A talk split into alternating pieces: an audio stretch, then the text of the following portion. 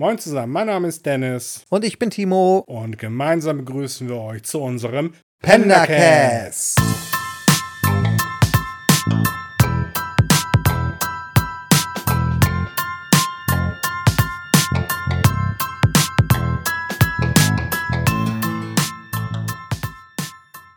Wir begrüßen euch zur zweiten Folge unseres Podcasts mit dem Namen Eine coole Wendeltreppe und blutbedeckte Schuhe. Wie immer, seid gewarnt, dieser Podcast ist ein einziger Spoiler. Und jetzt nicht lang schnacken. Den Nacken. Los geht's.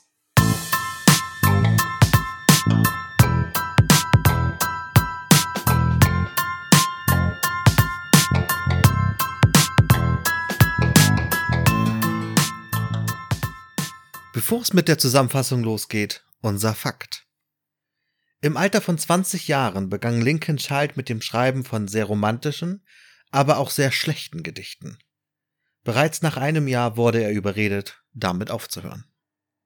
Was bisher geschah? Eine Expedition im brasilianischen Urwald, geführt vom bekannten Anthropologen Dr. Julian Whittlesey, der hofft, mit dieser die Existenz einer Legende zu beweisen und damit seinen angeschlagenen Ruf wiederherzustellen, bricht auseinander und endet auf blutige und unsagbar grausame Art und Weise. Während der eine Teil der Expedition wahrscheinlich mit dem Leben davonkommt, trifft dies nicht auf alle zu. Wie die Geschichte weitergeht, erleben wir nun gemeinsam mit euch. New York City, Museum of Natural History, Gegenwart. Der mit seinem Job unzufriedene Museumswärter Juan der viel lieber die Polizeischule besuchen würde, beobachtet zwei Jungs, die unbeaufsichtigt durch das Museum streifen. Juan ermahnt die beiden, keine Exponate zu berühren.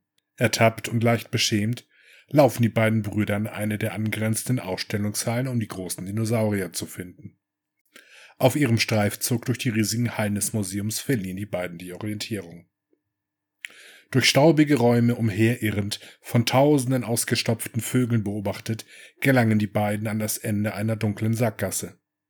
Billy, der ältere der beiden, erkennt, dass sie nicht vor einer Wand stehen, sondern vor einem hölzernen Paravent, der seine Neugier weckt. Zu neuem Selbstbewusstsein gelangt, befiehlt Billy seinem verängstigten Bruder zu warten, um den dunklen Gang wieder zu erforschen. Schon nach kurzer Zeit stößt er auf eine nach unten führende Wendeltreppe. Begeistert von seiner Entdeckung ruft er seinem älteren Bruder zu, dass er die Treppe erkunden wird. Allein zurückgelassen, beschließt der Jüngere nach einiger Zeit, seinem Bruder zu folgen. Ein seltsamer Geruch lässt ihn die Nase rümpfen, als er in die Dunkelheit hinabsteigt. Am nächsten Tag. Margot Green, Doktorandin für Ethnopharmologie, ist auf dem Weg zu ihrem Arbeitsplatz im Museum. Vor dem Erreichen des Personalergangs des Museums nimmt sie irritiert wahr, dass es vor dem Gebäude nur so von Krankenwagen und Polizeiautos wimmelt. Auf dem Weg zu ihrem Büro trifft sie auf den stellvertretenden Kurator der Abteilung Evolutionäre Biologie, Dr. Gregory Kawakita, der gerade dabei ist, sich lauthals bei Jimmy zu beschweren. Jimmy, der normalerweise das peruanische Gold bewacht, hat die undankbare Aufgabe, allen den Durchgang zu verwehren. Marco versucht die Situation zu entschärfen, indem sie ihren Kollegen auf einen Kaffee im Aufenthaltsraum einlädt. Der Kurator lässt sich besänftigen und bittet Margot schon einmal vorzugehen. Im Aufenthaltsraum angekommen sieht Margot zwei Polizisten. Die Beamten machen sich über eine Person lustig, die sich zum wiederholten Male übergeben muss. Sie erkennt die Person zunächst nicht, stellt dann aber fest, dass es sich um Charlie Prine handelt, der auf Zeit angestellte Konservator der anthropologischen Abteilung. Als dieser von den beiden Polizisten aus dem Raum geführt wird, entgeht Margot nicht, dass Charlies Blick leer, das Gesicht fahl und seine Schuhe blutbedeckt sind. Nach und nach versammeln sich immer mehr Museumsangestellte im Aufenthaltsraum, die wie Margot und Kawakita nicht in ihre Büros gelassen werden. Margot denkt sich, dass der heutige Arbeitstag wohl der mit Abstand spannendste in ihrer bisherigen Karriere sein muss. Das Museum bietet ansonsten eher nur Langeweile und Ödnis. Der kräftig gebaute, mit Halbglatze und in einem schlecht sitzenden Anzug gekleidete Lieutenant des NYPD, Vincent D'Agosta, betritt den Aufenthaltsraum. Er berichtet, dass eine Leiche gefunden wurde, was zur Schließung des Museums führte. Ein Raunen geht durch die Belegschaft des Museums. Laut dem Lieutenant darf das Gebäude weder betreten noch verlassen werden, da sich der Mörder noch im Museum aufhalten könnte. Alle sind schockiert von den Vorkommnissen. Einige machen ihre Empörung durch laute Rufe Luft, nur Kawakita scheint unbeeindruckt. Dieser hat nur sein Image im Kopf. Er behauptet, sein Image könnte Schaden nehmen, jetzt, da er sich nicht ordentlich auf seinen Vortrag vorbereiten kann. Margot zweifelt jedoch sehr daran. Sie ist sich sicher, dass Kawakita bereits seit langem an seiner Rede arbeitet und keineswegs unvorbereitet sein wird. Nachdem Dagosta die Belegschaft verlassen hat, erzählt Margot den Kollegen von der Begegnung mit Brian und seinen blutigen Schuhen. Ob es sich bei ihnen um den Mörder handeln könnte? Einige Zeit vergeht, bis die Angestellten wieder in ihre Büros gelassen werden. Auf dem Weg zu ihrem Arbeitsplatz begegnet Margot William Smithbeck Jr., einem Journalisten, der vom Museum beauftragt wurde, ein Buch über die kommende Aberglaube-Ausstellung zu schreiben. Smithbeck, von Berufswegen immer gut informiert, deutet an, dass er wisse, was im Museum geschehen ist. Margot erfährt von ihm, dass zwei Leichen gefunden wurden. Zwei Kinder, die noch am Vortag im Museum gesehen wurden. Die brutal zugerichteten Leichen sind gefundenes Fressen für die Presse. Die Boulevardnachrichten lassen ein altes Gerücht wieder aufflammen, das sagt, es würde im Museum Tiere geben, die Jagd auf Besucher machen. Von Reportern umringt steht der Museumsdirektor Henry Wright auf einem Podest und stellt sich den lauten, wild durcheinander gerufenen Fragen der Reporter. Wright muss immer wieder betonen, dass keine wilden Tiere durch das Museum laufen und somit auch keine Besucher von ihnen angefallen werden. Mit dem Hinweis, dass die Polizei ihre Ermittlungen intensiv führen wird, erklärt der Direktor die Pressekonferenz für beendet. So, dann lass uns doch einmal die bisherigen Charaktere rekapitulieren, bevor wir uns hiermit verzetteln. Wir haben aus der ersten Folge den Anthropolo Anthropologen Dr. Julian Whittlesey kennengelernt. Wir kennen Carlos, seinen schwitzigen Helfer. Wir kennen Crocker, der abgehauen ist und nicht mehr existiert. Ähm, wir kennen Montague, dem geschrieben wird und lernen jetzt in der heutigen Folge, in der neuen Folge, wen kennen? Es geht los mit Juan, dem Museumsaufseher, der viel lieber Polizist sein möchte. Wir lernen zwei Kinder kennen, wobei einer namenslos, der andere heißt Billy. Wir lernen Margot Green kennen, die Ethnopharmalogin des Museums, die Doktorandin für Ethnopharmalogie. Dann haben wir noch Gregory Kawakita, stellvertretender Kurator. Charlie Prine mit seinen blutbedeckten Schuhen. Vincent D'Agosta, Lieutenant des New York PD, New, NYPD, New York Police Department. William Smithbeck Jr., ein Journalist, der an einem Buch schreibt. Und zum Schluss lernen wir noch ganz kurz Henry Wright kennen. Er ist Direktor des Museums. Margot Green, was ist eigentlich eine Ethnopharmalogin, Pharmologin, Pharmalogin, richtig? Ethnopharmalogin, genau. Also Ethnopharmalogie ist kurz gesagt die Wissenschaft von Pflanzen und deren Verwendung beim Menschen. Das ist also eine Ethnopharmalogin. Also eine Ethnopharmalogin oder ein Ethnopharmaloge beschäftigt sich mit Pflanzen, die als Arzneimittel verwendet werden, wurden. In Kurzform. Okay, und für die, die es auch nicht wissen, ähm, was ein Anthropologe ist, ein Anthropologe, der beschäftigt sich mit der ja, so gesagt Menschenkunde. Es gibt Sachen wie oder Fachrichtungen wie soziale Anthropologie, Kulturanthropologie, ähm, philosophische Anthropologie und ich glaube, hier in dem Buch geht es bei den Charakteren, glaube ich, um Kulturanthropologie. Ja, das würde ich auch sagen. Mhm. Okay. Ähm, wir haben, wir sind jetzt also im Museum, haben zwei Kinder, die sich in dem Museum verlaufen und da frage ich mich doch als allererstes einmal, wo sind die Eltern der beiden? Das gleich habe ich mich auch gefragt. Also man muss sich mal vorstellen, ähm, dass die Eltern anscheinend ihre Kinder alleine ins Museum gelassen haben. Die dürfen sich dort dann frei bewegen. Es ist wahrscheinlich spät, denn das Museum schließt bald. Und wir befinden uns in New York City, einer Stadt, die, äh, Die einiges an Einwohner hat. die einiges an Einwohner hat und Kriminalität ist da jetzt so in den 90er Jahren auch nicht so ungewöhnlich. Ich finde das sehr seltsam. Vor allen Dingen, wenn man bedenkt, dass das New York Museum of Natural History, ähm, von dem wir sprechen, ähm, ein, ja, ein, ein sehr, sehr großes Haus ist. Wenn man sich einmal damit beschäftigt, besteht es aus, ich glaube, vier Stockwerken und jeder Menge Ausstellungsräumen und dunklen Ecken und verschachtelten Gängen. Ähm, ich glaube, du hast in dem Buch sogar eine Stelle entdeckt, in dem von der Größe des Museums gesprochen wird. Das habe ich.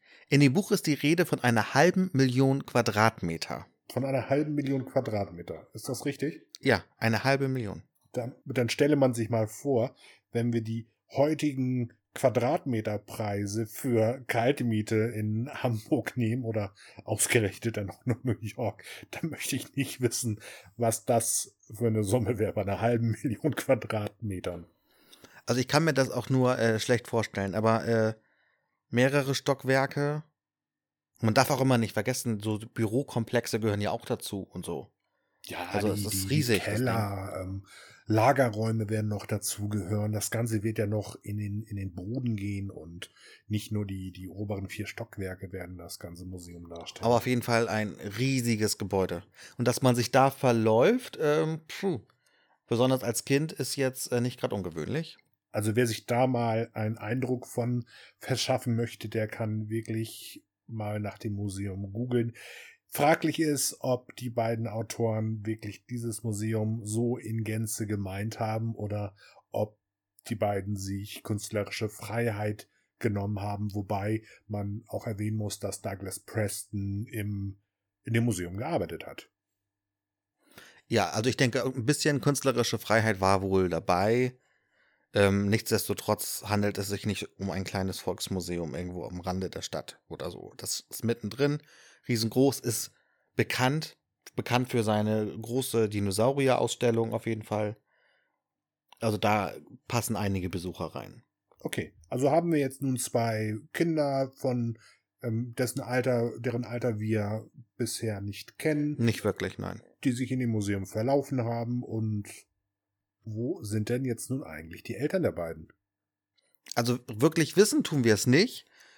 Was man erfährt, wenn man das Buch liest, ist, dass sie der Polizei berichten, dass sie davon ausgegangen sind, dass ihre Kinder am Abend das Museum verlassen hätten. Also die Eltern wussten, dass die Kinder im Museum sind und haben sie auch dort erwartet. Gleichzeitig haben sie aber äh, nicht erwartet, dass sie wieder rauskommen. Oder sie haben sie nicht, zumindest nicht abgeholt. Sie haben nicht erwartet, dass sie wieder rauskommen. Nein, also sie haben auf jeden Fall haben sie die Kinder nicht wieder abgeholt vom Museum.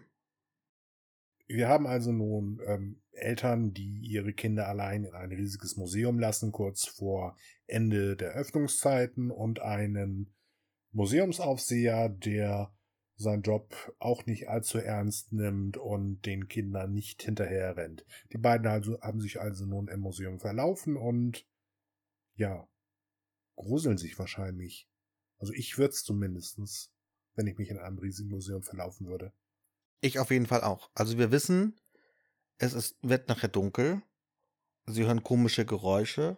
Sie kommen an Schaukästen vorbei mit ausgestopften Tieren, denen Watte aus den Augen hängt. Ähm, es ist auf jeden Fall eine sehr gruselige Situation. Und ich hätte, ich persönlich hätte Schiss.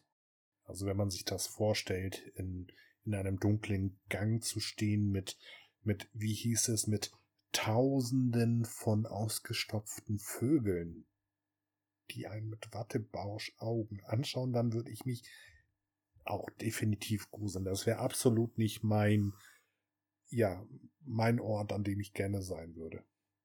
Nee, und deswegen irgendwie Hut ab, äh, Hut ab vor Billy, dass der vor diesem Paravent steht und sagt, ich bin neugierig, ich guck mal, was dahinter abgeht. Was mag aber in den beiden wohl vor sich gehen, wenn sie sich bewusst sind, dass sie sich verlaufen haben, aber sich nicht trauen, den Rückweg anzutreten, nur weil sie eventuell dem Museumsaufseher begegnen könnten. Also ich würde als junges Kind doch eher den Rückweg antreten. Weiß ich nicht, ob man das unbedingt machen würde. Würdest du? Ich denke schon. Also es wird beschrieben, dass er ja weiß oder er meint zu wissen, dass er sich unterhalb der Dinosaurierausstellung befindet. Und Billy ist sich denn ja schon sicher, dass er eine Ahnung hat, wo er ist. Dass es alles nur ein Trugschluss ist, das ist ihm ja nicht bewusst. Ich glaube, es wird sogar erwähnt, dass er meint, diesen Ort erkennen zu, erkennen zu würden. Genau, er meint schon mal da gewesen zu sein, während eines Schulausfluges oder so. Wobei, kannst du dir das vorstellen, am Ende einer dunklen Sackgasse? Hm, nee. Nee. Wir können jetzt nur mutmaßen, dass das vielleicht genau der Raum ist, der für die Sonderausstellung gedacht ist und der einfach noch nicht eröffnet wurde und dass es deswegen eine dunkle Sackgasse ist. Aber das sind Mutmaßungen, das geht jetzt so aus dem Kapitel gar nicht hervor. Okay, die beiden gehen also nicht zurück, sondern Billy traut sich weiter vorwärts und lässt seinen Bruder stehen und erkundet die Dunkelheit weiter. Richtig. Und dann sieht er eine coole Wendeltreppe. Er findet sie ganz cool. Habe ich das gerade richtig verstanden? Eine, eine coole Windeltreppe. Nee, Wendel Wendeltreppe. Also ich bin fast der Meinung, du hast gerade Windel gesagt. Äh, möglich. Äh, Wendeltreppe natürlich. Und die findet er ganz cool. Und er ruft dann seinem Bruder zu, du wartest hier, ich guck mal, was da unten so losgeht. Hast du schon mal eine coole Wendeltreppe gesehen? Nö. Nö. Also was er daran jetzt cool findet, weiß ich auch nicht. Aber ist ein Junge, weiß ich nicht. Vielleicht ist er ja bunt bemalt, keine Ahnung. Und der jüngere Bruder bleibt dann zurück, heult wie ein Schlosshund, hat Angst, hätte ich auch, also ja, hört Geräusche und dann kommt ein ganz klein wenig Hoffnung auf, denn er fragt sich oder er hofft, dass Billy vielleicht die Eltern schon gefunden hat und dass er einen Weg zurückgefunden hat. Jetzt nur nicht zurückkommt, weil er halt bei den Eltern ist. Also macht er sich auf den Weg und folgt seinem großen Bruder. Also er steht quasi unter Zugzwang. Sozusagen. Und dann kommt etwas, was wir aus dem ersten Kapitel auch schon kennen. Der ekelhafte Geruch. Nach Tod. Nach Tod.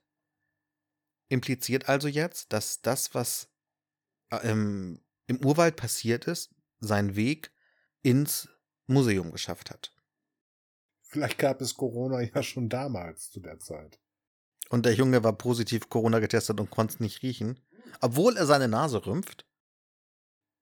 Kannst du dir vorstellen, wenn du eine dunkle, eine, eine Wendeltreppe vor dir hast, die nach unten führt, ins Dunkle, und dir kommt ein, ein Geruch nach Tod, nach Verwesung, nach etwas, das einem doch eher Angst machen würde, ähm, kannst du dir denn vorstellen, darunter zu gehen? Also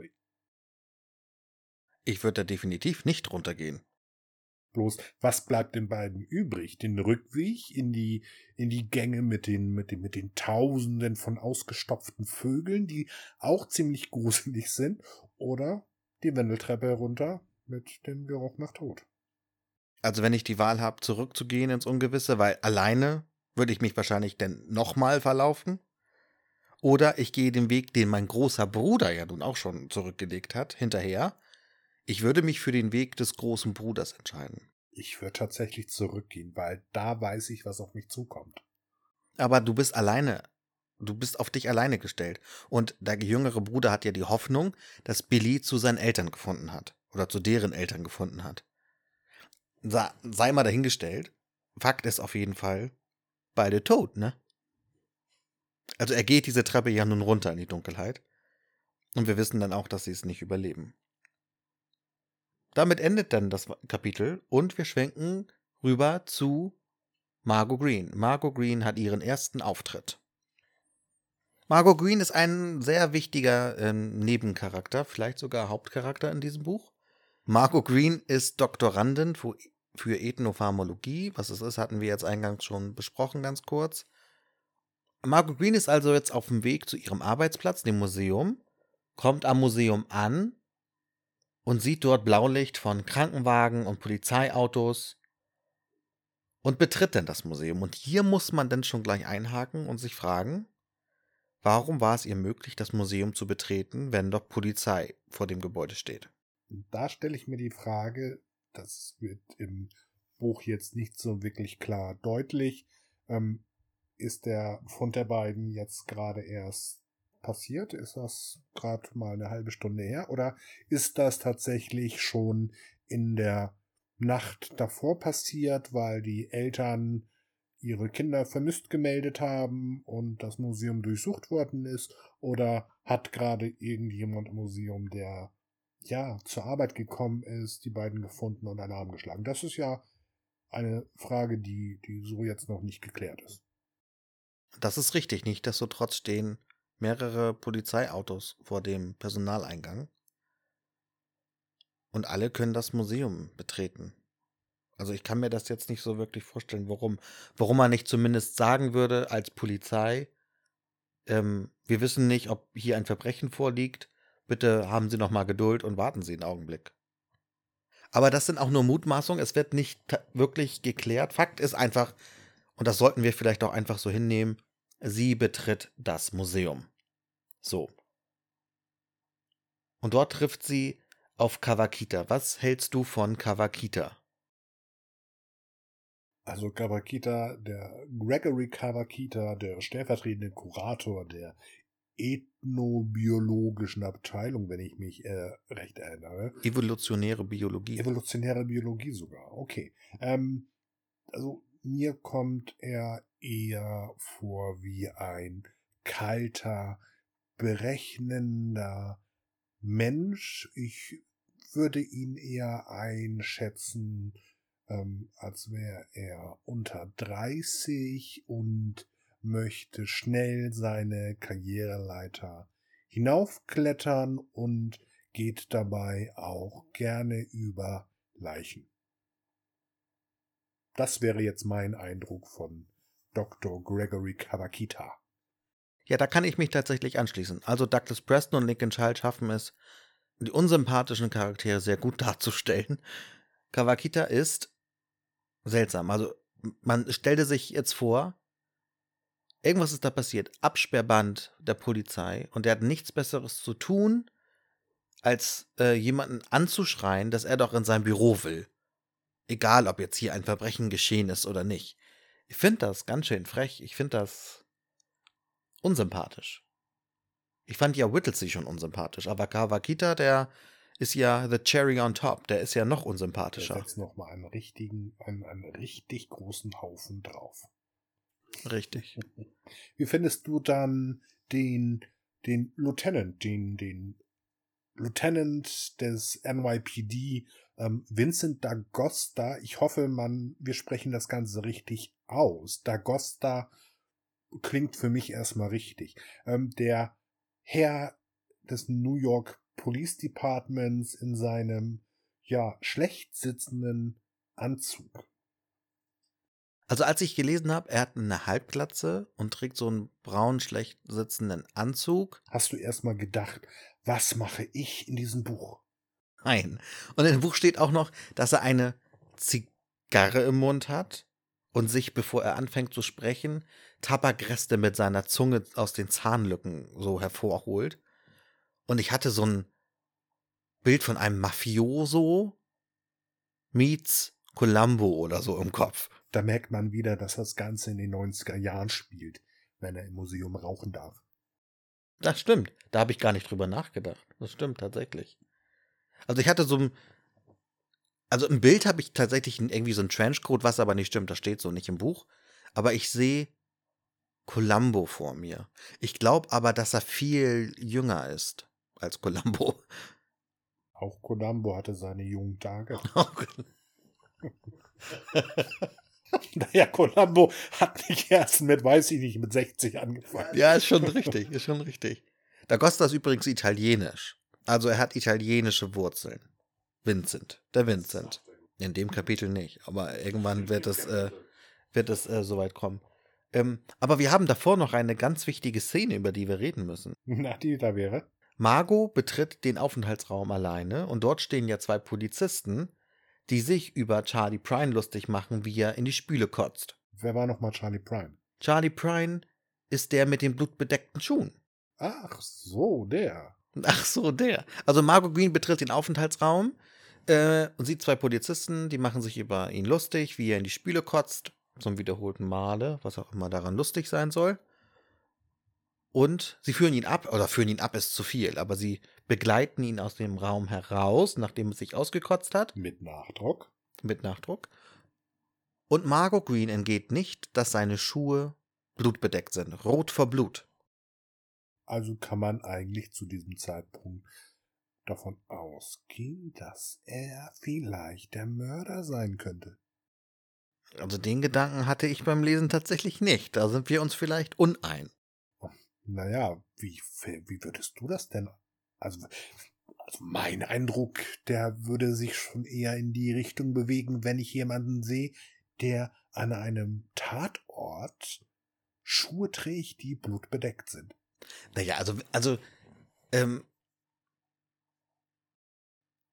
ich würde nicht sofort darauf schließen, dass er der Mörder ist. Dass er irgendwas vielleicht damit zu tun hat oder die Leichen gefunden hat oder Zeuge war, um das alles möglich. Aber warum sollte man gleich darauf schließen, dass er der Mörder ist? Vor allem zu dem Zeitpunkt weiß Margot Green ja gar nicht, dass eine Leiche gefunden worden ist. Vielleicht ist auch einfach nur ein scheiß Glas umgekippt, weil irgendjemand gerade irgendwas äh, konserviert hat. Er ist ja auch Konservator. Also ähm, vielleicht ist da irgendwas schiefgelaufen, irgendwas ausgelaufen und das stinkt und deswegen kotzt er in die Spüle. Also, ich meine, wie du ähm, hat Margot Green ja einen ähnlichen Gedanken. Und nachdem sie dann erfährt, dass der Mörder sich eventuell noch im Museum aufhält, hat sie ja den gleichen Gedanken, den du auch gerade hattest. Ich finde es nicht ganz so schlüssig, muss ich sagen. Vielleicht bin ich aber auch sehr kritisch. Ich stelle alles in Frage, merke ich. Das habe ich in der letzten Folge auch schon gemacht. Dann nehmen wir das mal so hin, dass wir beide verschiedener Meinung sind. Was aber auch nicht das Schlechteste ist. Ja, ist ganz praktisch für so einen Podcast, ne? Okay, ähm, wir haben jetzt über den für uns sehr sympathischen Mafios Mafiosi-artigen Lieutenant D'Agosta gesprochen Mhm. und kommen jetzt zu, zumindest denke ich so, zu William Smithback Jr. Junior. Das heißt, es gibt auch einen Senior irgendwo. Äh, Würde ich zumindest vermuten wollen. Mhm. Mhm. Ja, Smithback. Was können wir sagen? Also, einen ganz kleinen Spoiler äh, möchte ich gerne an dieser Stelle geben. Smithback begleitet uns noch mehrere Bücher. Und ich finde Smithback mega sympathisch. Und ich habe auch gelesen, dass die beiden Autoren, Douglas Preston und Lincoln Child, ähm, ihn sehr sympathisch finden und ihn auch als einen ihrer Lieblingscharaktere bezeichnen. Naja, mag man nicht alle seine Charaktere, die man schön mit, mit viel, viel, viel Herzblut und Liebe entwickelt hat? Wahrscheinlich schon. Aber ich kann mir schon vorstellen, dass man zu dem einen oder anderen Charakter eine andere Bindung hat, weil man vielleicht Assoziation hat äh, mit zum realen Leben, zur realen Person oder so. Stichwort Kawakita. Wieso? Was hast du da was gelesen? Nein, aber der ist halt uns unsympathisch. Smithback ist Journalist, der engagiert worden ist, um über die bevorstehende Ausstellung unter dem Thema Aberglaube ein Buch zu schreiben. Was ja auch durchaus zum ähm, Thema des Buches passen würde. Die, Aberglaube? ja, die, die Legende der Kotoga, der Schattenmenschen, Mhm. ähm, mit der schönen Holzfigur, die wir kennengelernt haben, das passt doch eher so Richtung Aberglaube. Ja, finde ich auch. Aberglaube ist sowieso ein spannendes Thema, finde ich so. Ich denke an schwarze Katzen und Leitern und so. Aber wir schweifen vom Thema ab. Wir schweifen ein bisschen ab, genau. Ähm, okay, ich frage mich jetzt tatsächlich, also Margot hat es ins Museum geschafft, okay. Sei mal dahingestellt. Smithback als Journalist auch irgendwie.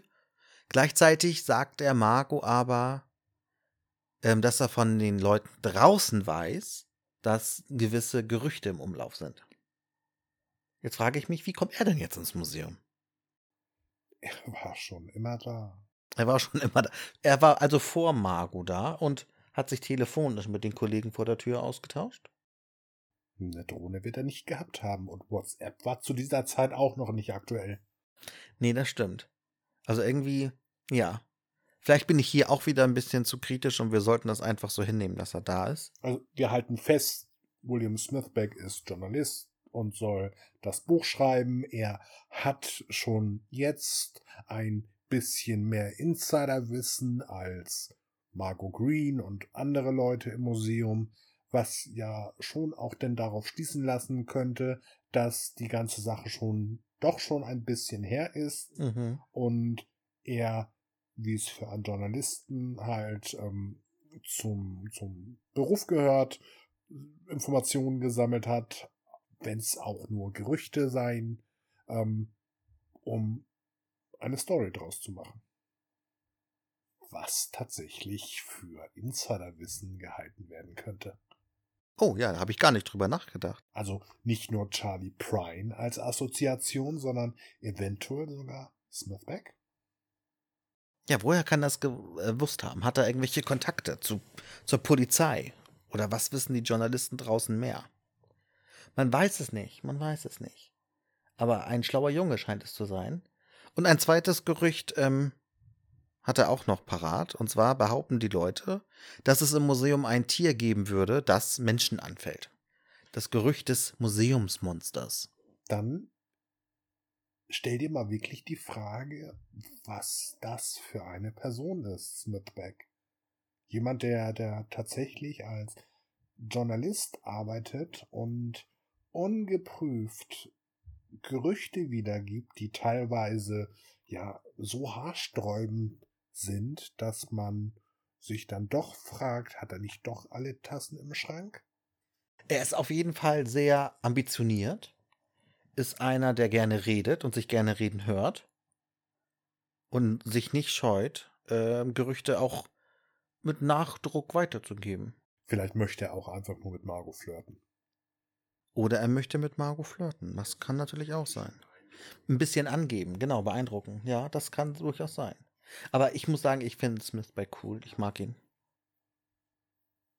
Gut, es ist also nun das Gerücht von ihm oder von anderen im Umlauf, dass es ein Tier oder Tiere geben soll, die durchs Museum laufen und Menschen jagen.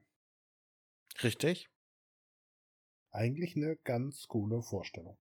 Eine ganz coole Vorstellung. Naja, wenn man davon ausgeht, wir haben ein, ein Museum, das schon sehr lange existiert und eine Größe von einer halben Million Quadratmetern hat, da kann sich doch so einiges Getier ja verstecken. Gehen wir mal einfach nur von irgendwelchen Schaben aus oder was auch immer. Da wird schon einiges sein. Ich sage jetzt nicht, dass da irgendwelche für ausgestorben gehaltene Berglöwen oder so durchs Museum streifen, aber ja, wäre es schon eine interessante Vorstellung. Aber was könnte denn in so einem Museum ausbrechen an Tier? Ich meine, okay, die halten vielleicht irgendwelche Laborratten und vielleicht irgendwelche Schlangen oder so, Kakerlaken, weiß ich nicht was. Aber äh, was sollte denn ausbrechen können, was Menschen angreift? Das muss ja was Großes sein. Fleischfressende Bakterien. Ich muss aber tatsächlich gerade, vielleicht haben die ja auch so Versuchsäffchen. Und wenn so ein Schimpanse auf Speed ausbricht, der kann ganz schön aggressiv werden, vielleicht. 90er Jahre Schimpansen auf Speed. ja, warum nicht? Soll mal dahingestellt. Aber ich finde, ich finde ja generell solche Gerüchte immer so absurd. Warum komme ich auf so einen. Wer, wer hat die Idee und der, wer behauptet, hier gibt's Tiere, die darum laufen und Leute angreifen? Also wer kommt auf so eine Idee? Naja, das ist, das sind genau solche Leute, die auf die Idee kommen, dass es in ähm, deutschen Seen Schnappschildkröten gibt, die die Zehen von Badegästen abknabbern oder von Krokodilen, die durch irgendwelche Flüsse oder was auch immer. Durch die New Yorker Kanalisation. Ja, ne, das ist halt das Thema Sommerloch. Das Thema Sommerloch? Ja, Sommerloch. Ach so, ja. Du weißt schon, was Sommerloch bedeutet, oder? Nein. Du weißt nicht, was Sommerloch bedeutet. Nein, wir schneiden das. Von Sommerloch spricht man, wenn im Sommer, wenn die Politik ruht, es keine interessanten Neuigkeiten Ach, ja, ja, ja, okay. Mhm. Bei Loch hatte ich jetzt gerade Loch Ness im Kopf. Aha. Ich dachte, jetzt gibt es noch ein zweites Loch Ness. Das Sommerloch. Das Sommerloch Ness. Wir schweifen wieder vom Thema ab. Das wird äh, zu, äh, zum, wie sagt man? Zur Gewohnheit. Zur Gewohnheit, genau. Ähm, okay, Gerüchte sind im Umlauf. Äh, die werden auch noch behandelt. Mit Pflanzenschutzmitteln.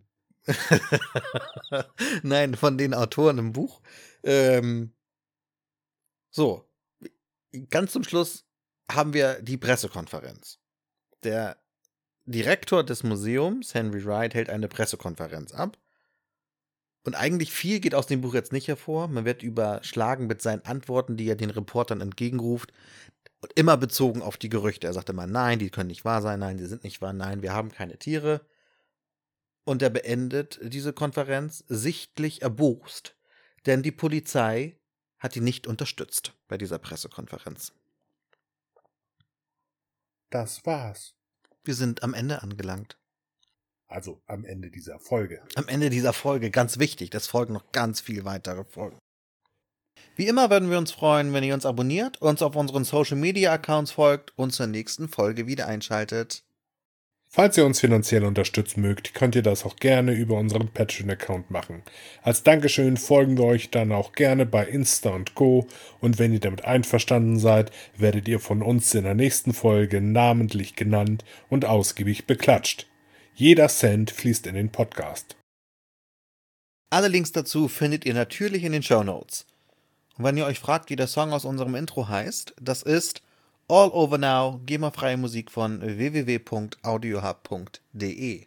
Schaltet auch nächste Woche wieder ein zu Pendercast.